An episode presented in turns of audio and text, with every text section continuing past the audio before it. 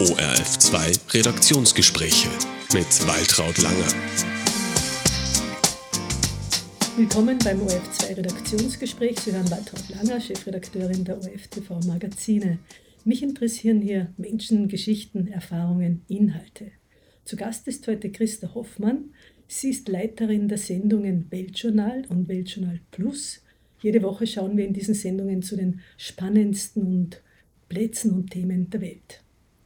Die Christa Hoffmann ist nicht nur die Leiterin dieser Sendungen, sie ist auch Reporterin aus Leidenschaft.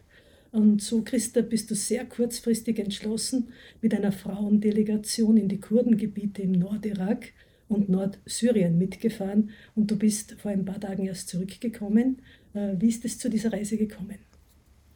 Ich bin vor ein paar Tagen erst zurückgekommen und bin voller Eindrücke noch. Es war eine sehr intensive Reise.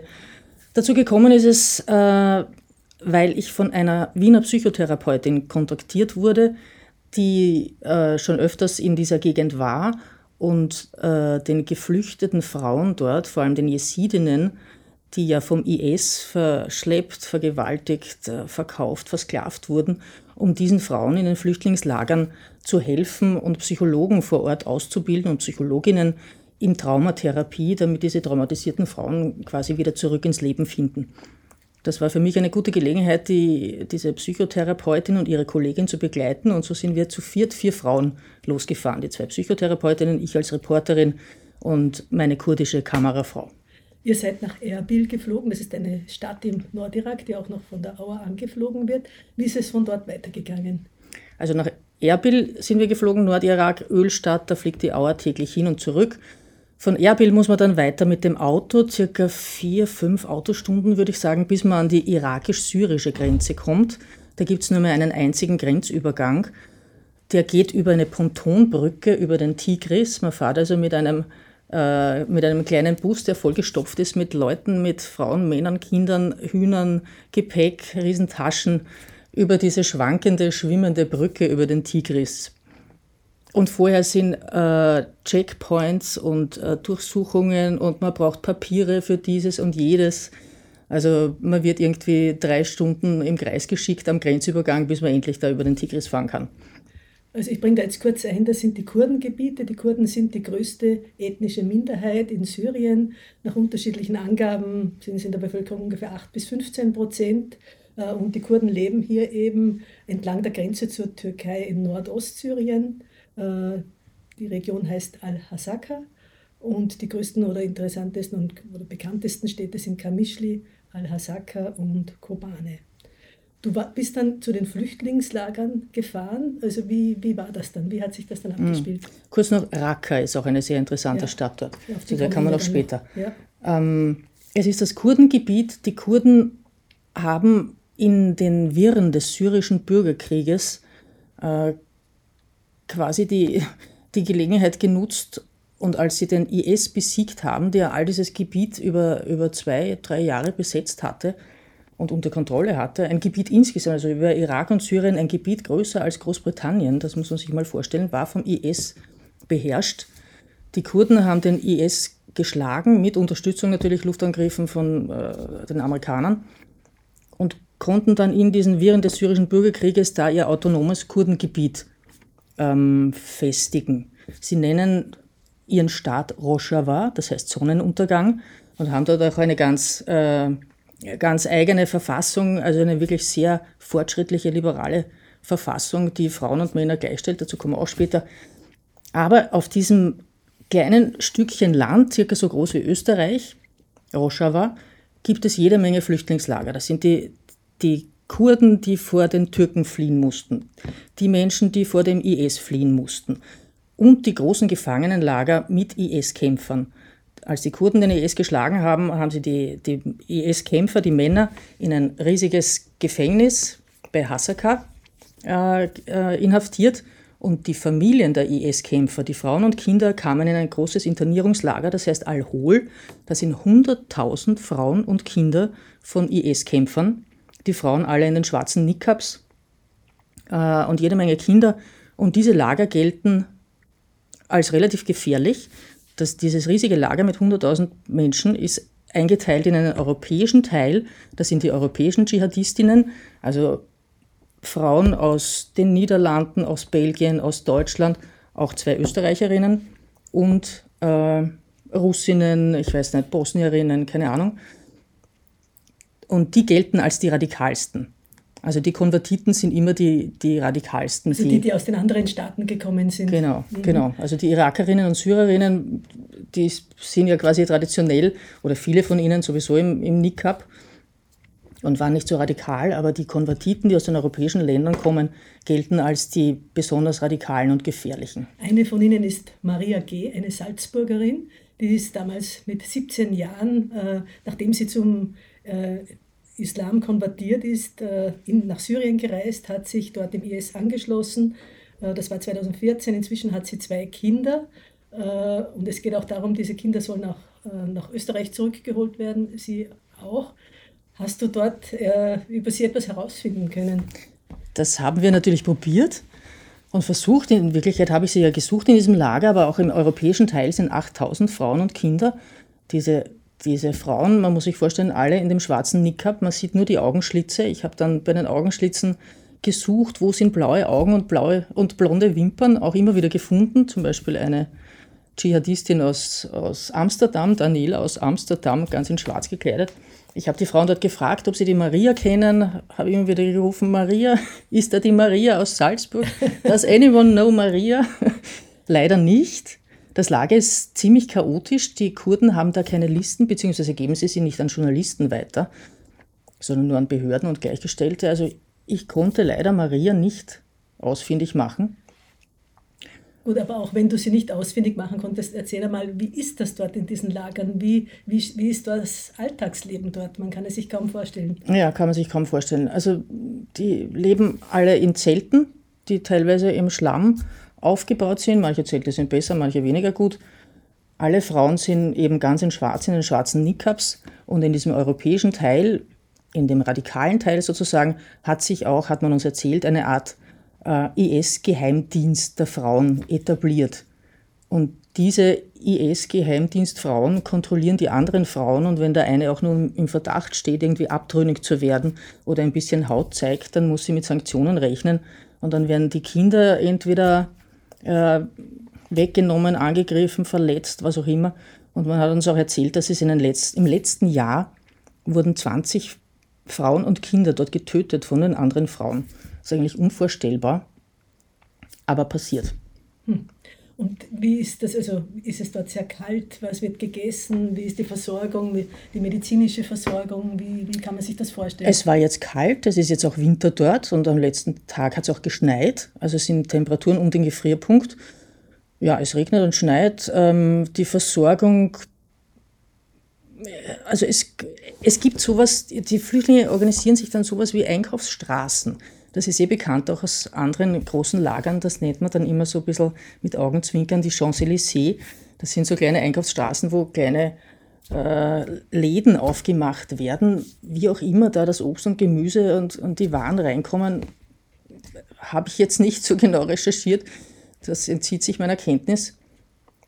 Aber es gibt dort sowas wie einen Handel und die, und die Frauen haben sehr wohl ein bisschen Geld um durchzukommen. Und man kann offenbar auch Geld hinüberweisen. Hast du dich dort eigentlich sicher gefühlt oder bedroht gefühlt? Wie ist es dir da gegangen? Ich habe mich nicht sicher gefühlt, ich habe mich etwas unsicher gefühlt, weil, weil wir eben vorher schon so viele Geschichten gehört haben über Angriffe dieser Frauen gegen Journalisten, gegen abtrünnige Häftlinge. Ähm, und man kann eben, wie gesagt, überhaupt nicht sehen, wie die Frauen, was die denken, wie die drauf sind. Das ist einfach ein schwarzes Zelt, das einem da entgegenkommt. Also dieser Niqab ist von oben bis unten schwarz und wenn man mit ihnen spricht, dann, dann äh, tun die Frauen meistens noch den letzten Schleier über die Augen, also auch die Augenschlitze dann verdecken. Man spricht dann nur mehr gegen eine schwarze Wand und, und kann insofern überhaupt nicht ablesen, wie, äh, also mit Empathie quasi, was diese Frauen gerade ausdrücken wollen. Insofern war das ein bisschen spooky und ein bisschen unheimlich. Und nach all den Geschichten, dass sie womöglich Messer, Steine oder sonst irgendwas haben, habe ich mich nicht besonders wohl gefühlt und war froh, als wir dann aus diesem Teil zumindest wieder rausgekommen sind. Auch weil unser Fahrer erzählt hat, bei seinem letzten Besuch hat er auch miterlebt, wie eine der IS-Frauen mit einem Messer auf eine kurdische Wachbeamtin losgegangen ist. Und, und die, die Kurdinnen passen auf oder, oder die bewachen das Lager oder wie, wie kann man sich das vorstellen? In Wirklichkeit sind die nur an den Eingängen des Lagers, also im Lager selber fahren dann keine Patrouillen herum. Die sind an den Eingängen und als wir da durchgefahren sind, zuerst mit dem Auto, hatten wir eine kurdische Wachbeamtin mit. Aber nicht irgendwie so eine Art Geleitschutz oder sowas. Was mir an sich eh lieber ist, ich fahre lieber so ein bisschen low-level und versuche mich da in, an. Um Kontakt. Äh, äh, ja, genau, da kann man besser Kontakt ja. aufnehmen. Mhm. Ähm, ja, aber wie gesagt, ein bisschen unheimlich war das schon. Du hast mir da ein paar Fotos mitgebracht. Ich werde kurz sagen, was auf den Fotos drauf ist und du sagst bitte, was das dann war. Also hier sehe ich dich eben mit drei Frauen, die tatsächlich, also nur bei zweien sieht man überhaupt Augen, bei der dritten sieht man überhaupt nichts. Äh, wie, wie ist es dir da als Frau gegangen, wenn du das so siehst? Ja, äh, schwer zu sagen die Araberinnen, wir kennen das ja auch aus Saudi-Arabien, also in manchen sehr fundamentalistischen arabischen Ländern sind Frauen auch so äh, im Alltag so gekleidet. Dort ist es halt nochmal verschärft, weil, weil die soziale Kontrolle auch so groß ist. Also keine Frau erlaubt der anderen da irgendwie das Gesicht zu zeigen oder auch nur die Hände zu zeigen. Die ganz Radikalen haben ja dann auch schwarze Handschuhe an, dass man kein Fleckchen Haut sieht. Aber teilweise waren die, mit denen ich dort gesprochen habe, auch recht freundlich und haben bereitwillig Auskunft gegeben. Die, die man auf diesem Bild sieht, sind allerdings die Iraker und Syrerinnen. Wie gesagt, der europäische Teil war der gefährlichere. Und was ich auch noch sagen wollte, nach uns war dann ein anderes Kamerateam dort, nämlich zwei Männer. Mit denen haben die Frauen überhaupt nicht gesprochen. Also es war ein Vorteil, dass ich als Frau dort war. Mit Frauen, mit Journalistinnen reden sie, mit den männlichen Journalisten haben sie überhaupt nicht geredet, sondern sind alle sofort weggegangen. Hier auf diesem Foto sehe ich eine einzelne Frau, die tatsächlich auch die Hände, äh, sind Handschuhe drauf. Das ist diese Frau aus Amsterdam. Genau. Daniela aus Amsterdam hat sie mir gesagt. Und was hat also sie hab, erzählt oder was, was, worüber habt ihr gesprochen? Ich habe sie angesprochen, weil ich gesehen habe, blaue Augen, blonde Wimpern, eindeutig eine Europäerin. Habe sie gefragt, wo sie herkommt. Eben, sie hat gesagt, sie ist Daniela aus Amsterdam was ich irgendwie total, äh, was man kaum glauben kann, wenn man eine Frau in dieser, in dieser Umgebung, in diesen verschlammten Lagern mit den Zelten und ganz in Schwarz von Kopf bis Fuß sieht. Aber ja, Daniela aus Amsterdam ist auch vor ein paar Jahren in den Dschihad gezogen nach Syrien, hat erzählt, sie hat drei Kinder da und äh, sie möchte bei ihren Kindern bleiben und solange nicht klar ist, dass sie ihre Kinder mitnehmen kann, will sie nicht zurück in die Niederlande und überhaupt ist sie, hat sie nicht den Eindruck gemacht, dass sie jetzt äh, da brennend schnell zurück will, sondern sie hat auch gesagt, auf meine Frage, warum sie überhaupt nach Syrien gegangen ist, my belief for Islam. Also sie also, bleibt dabei. Sie ist nach wie vor, würde ich sagen, eine, eine Dschihadistin und Islamistin und, und lebt dort ihren Glauben. Und diese Leute sind dann auch gefährlich zurückzuholen. Ja, das ist halt dann so ein zweischneidiges Schwert. Ne? Das, es werden ja zum Teil werden Kinder zurückgeholt schon von einigen Staaten, äh, zum Teil auch die Frauen. Äh, und die Frage ist, was ist gefährlicher, was ist gescheiter?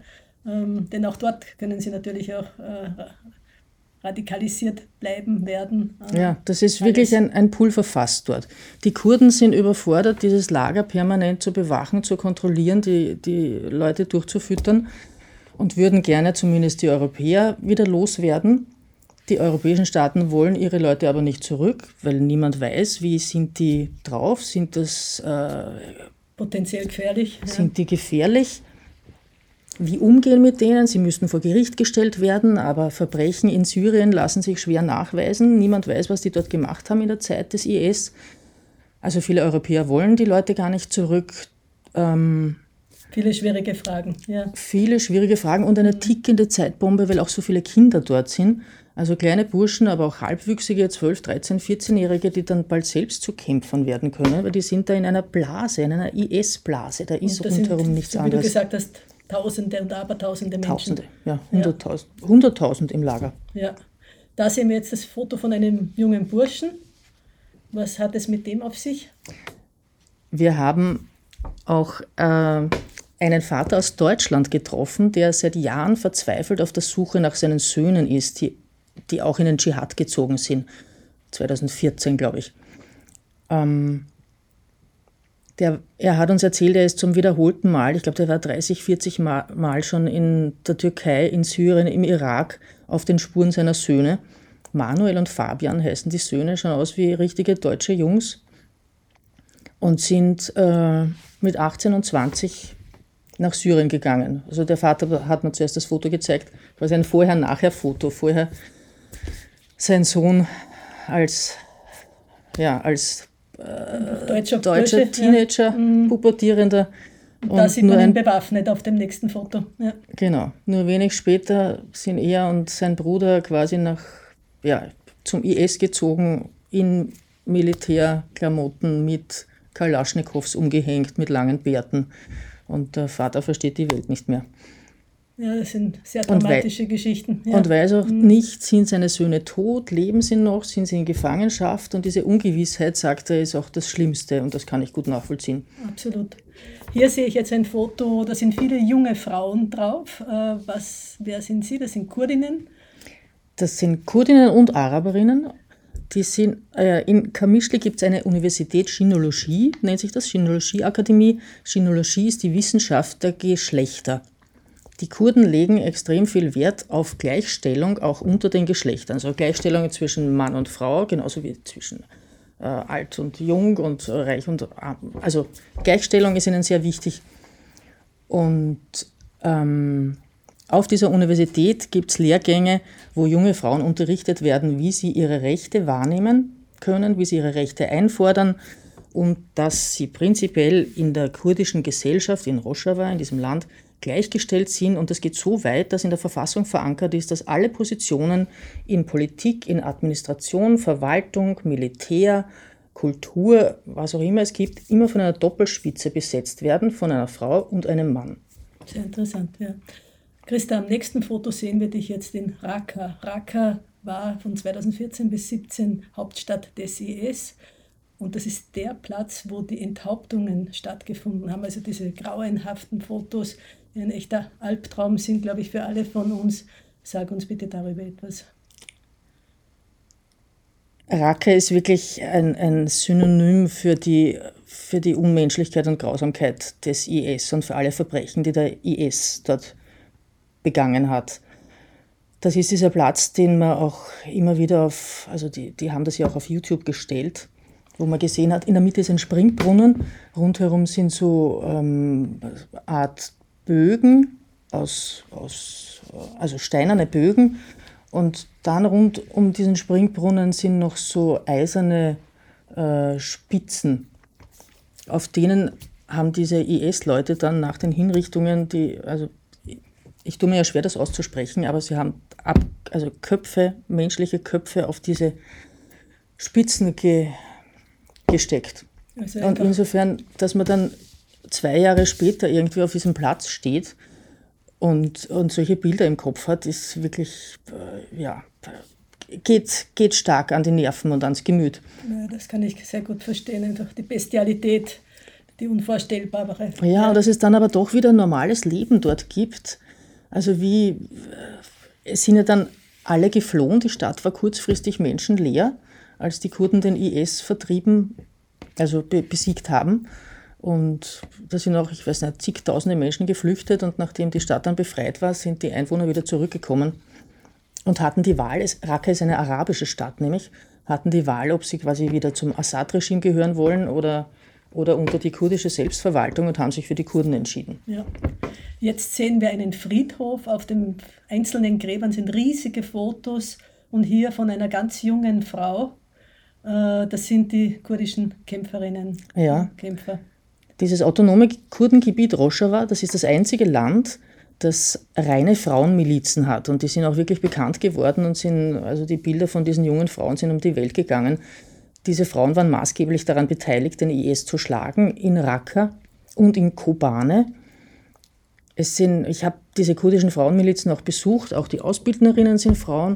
Es sind junge Frauen zwischen 16 und Mitte 20, die da mit, schweren Maschinengewehren äh, sich auf weitere Kämpfe vorbereiten, weil dieses Land ist nach wie vor von allen Seiten umzingelt und, und in Gefahr. Wir sind jetzt hier schon jetzt in der Stadt Kobane. Hier konnte der IS ja nie Fuß fassen. Äh, die Stadt ist ein Symbol für den kurdischen Widerstand. Ganz genau. Kobane ist eine kurdische Stadt, ist circa eine, eineinhalb Autostunden nördlich von Raqqa, direkt an der türkischen Grenze. Und an Kobane ist der IS gescheitert. Die wollten dann von Raqqa quasi halt die nächste große Stadt erobern. Kobane eben. Und der kurdische Widerstand war dort so stark. Und auch der von den Frauenmilizen, die Kommandantin in Kobane des Widerstands, also war eben auch eine Frau. für die es eine eigene Statue gibt. Und der Name, der ist jetzt gerade entfallen, glaube ich. Nein, Arin Mirkan heißt sie, ich weiß, ja. ich weiß es noch sie war 20, hat dort den Kampf angeführt und hat äh, auf dem Hügel vor Kobane, ich weiß nicht, irgendwelche Granaten gegen den IS, ähm, gegen die anrückenden IS-Militärfahrzeuge anbringen können. Das gilt irgendwie als die Wende in dieser Schlacht um Kobane. Und sie ist aber selbst dabei gefallen und die Kurden haben ja in Kobane ein großes Denkmal errichtet, eine, eine weiße Frauenfigur mit Flügeln, dass sie quasi in den Himmel fliegen kann. Davor stehen noch Panzer aus dem Kampf von, von, um, um Kobane. Und dieser Platz wird, wird jetzt auch sehr gern genutzt für, für Hochzeiten, für kurdische Hochzeiten. Also diese Arin Mirkan ist wirklich ein Symbol, diese Frauenkämpferin, die Kobane verteidigt hat und dabei ihr Leben gelassen hat. Und dann hast du ein paar Fotos mit äh, von den diversen Panzern aus Syrien, Russland, äh, USA, glaube ich, äh, also wo man auch sieht, was sich dort militärisch abspielt, der Widerstreit der diversen Interessen. Mhm. Dieses Land ist, ähm, wird ja von niemand anerkannt. Die Kurden haben sich dafür autonom erklärt, hätten gern, also kämpfen um Anerkennung, wird aber natürlich nicht anerkannt. Es ist ein Teil Nordsyrien, gehört also offiziell noch zu Syrien, und da sich in Syrien gerade äh, dieser, also seit der syrische Bürgerkrieg geht ins zehnte Jahr, haben wir jetzt gesagt. Und in den Wirren des syrischen Bürgerkrieges ist dieses, dieses Land entstanden. Nach wie vor ähm, umkämpft auf der einen Seite die, die syrischen Truppen, die Assad-Truppen, die quasi das autonome Kurdistan sich wieder einverleiben wollen, auf der anderen Seite die türkischen Truppen, der Erdogan, der auf gar keinen Fall zulassen will, dass es ein autonomes Kurdistan in Syrien gibt, weil er Angst hat, dass dann seine türkischen Kurden quasi auch auf, auf die Idee kommen, äh, weiter nach Unabhängigkeit zu streben. Und in der Mitte sind auch immer noch so versprengte IS-Einheiten. Also das Land ist von allen Seiten äh, in Gefahr und äh, bereitet sich auch permanent auf, auf äh, kriegerische Auseinandersetzungen vor. Also diese Frauenmilizen trainieren, die Männermilizen natürlich auch. Und es passiert ja auch immer wieder was. Unlängst im Herbst, als, der, als die USA ihre Leute zurückgezogen haben äh, und quasi dem, dem türkischen Präsidenten Erdogan ermöglicht haben, äh, in, in syrischen Kurdistan einzufallen, und seither gibt es wieder neue Flüchtlingslager, weil wieder 100.000 Leute, Hunderttausende Leute fliehen mussten vor den Türken. Gut, jetzt aktuell ist es ja auch wieder sehr dramatisch eben in der Region rund um Idlib, äh, weil da diese letzte Rebellenhochburg eingenommen werden soll äh, vom von Regierungstruppen, also auch da wieder 900.000 Menschen auf der Flucht, das gesamte Land Syrien, 22 Millionen Einwohner, die Hälfte irgendwann geflohen, 6 Millionen ins Ausland, davon dreieinhalb Millionen allein in der Türkei. Äh, die gesamte Lage ist einfach furchtbar nach wie mhm. vor. Äh, ich will dich jetzt kurz zurückerinnern, du warst ja vor dem Krieg irgendwann schon einmal in Damaskus. Was war das damals für ein Syrien, in dem, in dem du damals warst? Stimmt, das war ja natürlich ein ganz ein anderes. Das war zu Friedenszeiten. Ähm, ich war mit dem damaligen Bundespräsidenten Fischer auf Besuch der hat dort auch den syrischen Präsident Assad getroffen. Wir waren also im Präsidentenpalast, der auch auf einem Hügel über Damaskus liegt und danach auch in Damaskus im, in dieser wunderschönen Umayyaden-Moschee. Also Damaskus ist die älteste durchgehend besiedelte Stadt der Welt, habe ich damals gelernt. Wirklich wunderschön. Man hat natürlich auch gespürt, dass es ein sehr autoritäres Regime ist damals. Also allein für den Besuch wurden alle Straßen gesperrt. Überall standen Sicherheitsleute, auch Geheimdienstmitarbeiter von, vom Assad. Hinter jedem Baum war irgendwer versteckt. Also man hat sehr wohl die Anspannung gespürt und wie, mit welch eiserner Hand er dort regiert. Aber es waren Friedenszeiten und die Leute, ja, es war einfach, es war einfach noch kein Krieg. In den letzten zehn Jahren ist das Ganze explodiert dort und wir in Europa natürlich, kriegen wie es auch weitergehen viel, wird. Auch sehr viel mit. Ja, für dich selber war diese Reise dann zu Ende. Du bist dann wieder über diese Pontonbrücke äh, über den Tigris äh, gefahren. Was war das für ein Gefühl? Hast du dich dann wieder in Sicherheit gefühlt oder wie, wie war das für dich? Doch, also ich war dann äh, doch erleichtert, auch wieder auf sicherem Boden zu sein. In Kobane, nämlich in meiner letzten Station, als wir dort waren, habe ich, also es war auch friedlich und ich habe mich halbwegs sicher gefühlt, bis dann die, das Gerücht kam, ähm, dass der syrische Präsident Assad und der türkische Präsident Erdogan, die gerade irgendwie verwickelt sind in die Schlacht um Idlib, nördlich von Damaskus, wo ich dachte, weit weg und die sind da eh beschäftigt, keine, keine Gefahr. Und dann kam das Gerücht, dass Assad und Erdogan äh, einen Deal machen und Idlib gegen äh, Kobane tauschen. Also dass der Erdogan dem Assad das arabische Idlib lässt und der Assad dafür dem Erdogan irgendwie freies Spiel gegen die Kurden in Kobane gibt. Und dann haben die Leute begonnen, schon Schützengräben auszuheben und Wälle aufzurichten. Das ganze Land ist sowieso übersät mit Checkpoints und man, also alle paar Meter muss man sich irgendwie ausweisen und auch Papiere vorzeigen und überall stehen bewaffnete, schwer bewaffnete Leute herum. Aber dann wurden eben auch noch Schützengräben ausgehoben. Und dann habe ich mir gedacht, da wäre es schon gut, wenn ich schon langsam wieder ins sichere, ins sichere Österreich fahre was dann auch Gott sei Dank passiert ist. Ja. Also du bist gut zurückgekommen. Äh, reden wir noch ganz kurz über dich, Christa. Du bist jetzt seit knapp fünf Jahren Leiterin vom Weltjournal, Weltjournal Plus. Deine Stationen waren so Studium Soziologie, Publizistik, dann Radio, Zeit im Bild, Außenpolitik äh, und dann eben das Weltjournal. Was ich zu dir auch immer wieder sage, du bist jetzt wirklich eine eine Leiterin einer Auslandssendung, merkt man auch daran, du bist bei deinen Reisen nicht eine, die dann in die schönen Touristendestinationen fährt, also vielleicht schon auch, aber du hast auch ganz viele Reportagen von allen Ecken dieser Welt gemacht, also vom Kosovo bis Palästina, von Dubai bis Nigeria. Woher kommt dieses Interesse bei dir? Ich glaube, das, das hatte ich immer schon, schon in meiner Jugend und wahrscheinlich von Kindheit an. Ähm, die Welt ist einfach so groß und spannend und interessant und es gibt so viele Länder und so viele Kulturen und äh, es gibt einfach so viel zu sehen und es ist alles so interessant und wir können von allen, von allen Menschen auch was lernen, in anderen Ländern, in anderen Kulturen, von anderen Ethnien. Ähm, das, also da geht uns im Weltjournal nicht der Stoff aus und mir für meine, meine Reisen und für meine Interessen sicher auch nicht. Ein Jahr hast du dann auch in Australien gelebt. Wie ist mhm. es dazu gekommen?